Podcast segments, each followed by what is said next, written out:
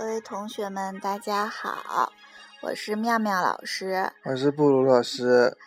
嗯，五一了，首先呢，祝大家同学们都节日快乐，能够劳逸结合。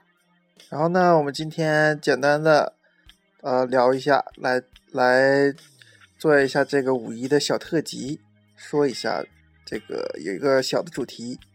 啊，五一长假呢，我想很多同学们，嗯，就是学建筑的同学们，肯定都是呃想出去玩儿。呃，今天也看到了北京从就是什么呢？就是从那个四环一直到八达岭，堵车五十五公里。那么，如果是你的话，五一应该去哪玩呢？去看建筑？嗯。我觉得去这个新建筑做的比较多的地方会比较好啊，比如说什么上海啊、杭州啊、深圳呐这种地方会不会好一些呢？这三个城市你说的，我觉得可能人都比较多。像前年的时候，我们有一个师姐，她去的是那个广州，然后那个五一的时候相对来说可能人少一点啊。比不能吧？五一广州、北上广这几个城市，我感觉都得是堵得人满为患呐。呃，今天看到我的同志们去的是呃哈尔滨的木雕刻博物馆，嗯，我觉得可能在自己的城市就是看一看啊，也有一些新的领悟。嗯，看今天的那个木雕刻博物馆就比较好。嗯，尽管是外形我不是很喜欢，就是那种像钢铝板的那种，尤其是我觉得跟那个哈尔滨的群比，也不是说非常的结合处，就是契合。但是，呃，看到学生进去以后，看到那个里面的那个空间，呃，就是还是特别有意思的。主要是它是做这种异形的建筑哈，纯的参数化做的，会创造一种。特殊的这种这种空间，是我们不是普通的这种方形的空间，呃，超过了一种普通的纬度。它那个木雕刻博物馆，它就是，呃，在想形容的时候说它是一个就是拧的那种木头嘛，就是它的寓意。嗯，然后在那个拧的那块儿呢，就是中间的地方嘛，它是那个整个展览馆的那个中庭，然后它就设计了那个三个天窗。就用这个三个天窗来采光，对对对，这样的话就觉得那个他那个展览馆就挺有意思的了。哦，前些日子看这个 A A A School 的主页，还特殊介绍了一下马岩松的这个鄂尔多斯博物馆，也是他做的，也是这种这种巨大的。哎，今天听说好像马岩松那个朝阳公园好像还啊获奖了，中标获那个美国的这个立的奖了，立的奖评评的，好像还没有建就已经被评上了。它什么那个是什么样的呀？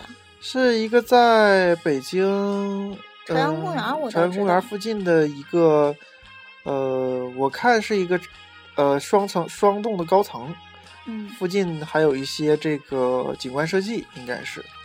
然后应该是符合这个绿色建筑的这个美国立的那个评价标准，然后就，呃，今年好像才刚刚破土，刚开始开工。啊，那个谈起马岩松，我突然想起一件有有有意思的事儿，就是昨天，呃，有一个学生问我，他说他今年想考研嘛，然后就是说决定今呃这个假期把北京的那个，呃。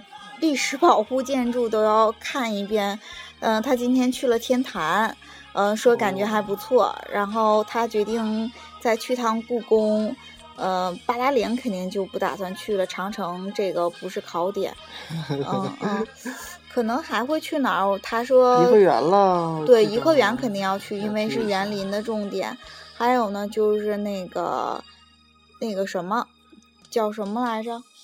啊，四合院儿，然后这块儿就想到马岩松四合院儿那个马岩松不做了那个胡同泡泡吗？但是具体的说能不能参观这事儿还不知道。嗯，但如果要是有幸的话，我觉得也可以去看看。我觉得那个胡同泡泡做的还挺有意思的，至少它解决了一些实际问题，就是呃，这个洗澡啊、卫生间呐这个问题，我觉得一旦解决了话，这四合院还真是蛮不错的。就不会像那个杨晓云在演那个《奋斗》里面，就那个提着这个尿壶，对对对，上别的地方上厕所，而且那个手机掉厕所里了还捞不出来。突然怎么想到文章了，愁死我了。然后说到这儿，我就想起了这个当时他们这些同学可以去这个现场去看啊，挺好的。嗯，那时候我记得我们老师说，呃，他是一个，他就已经是一个建筑师了，然后。他说：“孩子说，这个是去，他就看电视，看这个意大利的圣马可广场啊，他觉得很好。然后就是在书上也看了一下这个，然后他觉得不是很深刻。然后老师就买了张机票，两个人就飞到意大利去，去直接去圣马可看了。天哪，这也是高富帅呀！”我觉得这个能亲身去看，再结合着书上的东西，我感觉会印象更深刻。啊，你这就绝对是高富帅的旅游方式。呃，要是说屌丝的话，我觉得还可以去一些，呃，当地比较好的一些博物馆。我觉得现在也比较流行。那时候记得贝聿铭说嘛，他每周六都要领他的孩子，然后去这个博物馆，呃，去熏陶一下。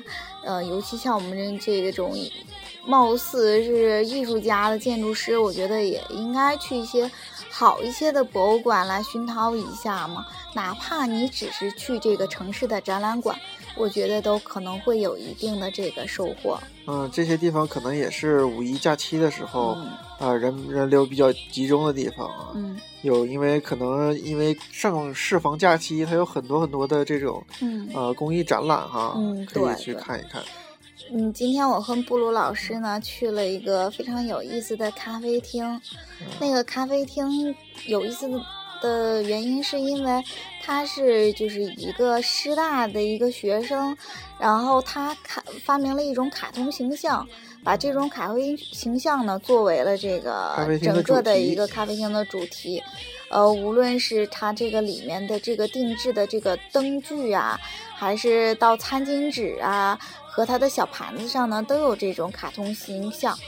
嗯，我印象最深刻的呢，就是他在那个整个的一面墙上有一个呃打光的一个壁画，然后那个壁画里面画的是一个城市，呃，非常非常就是宏伟的宏伟的一个鸟瞰的城市。呃，还有一张壁画我印象也特别特别深刻，就是他把那个呃哈尔滨的那个索菲亚教堂呢。画成了那个海尔的移动城堡，而且呢，有一种这个机械的那种感觉，觉得特别有意思。他这个风格就是把普通的东西画成这种机械零件似的，这种有这种重金属的这种感觉，已经形成他的一种画风了。他不管画什么，都会进行二次创作，啊，这也是不错的。嗯，反正我觉得就是。嗯，既然是这个五一了嘛，也不要总待在教室里面学习，也真的是应该出去走一走。嗯，天气很好。嗯，对，然后也不用说去那种非常拥挤的地方，呃，去一些能够感悟生活的地方，我觉得就很好。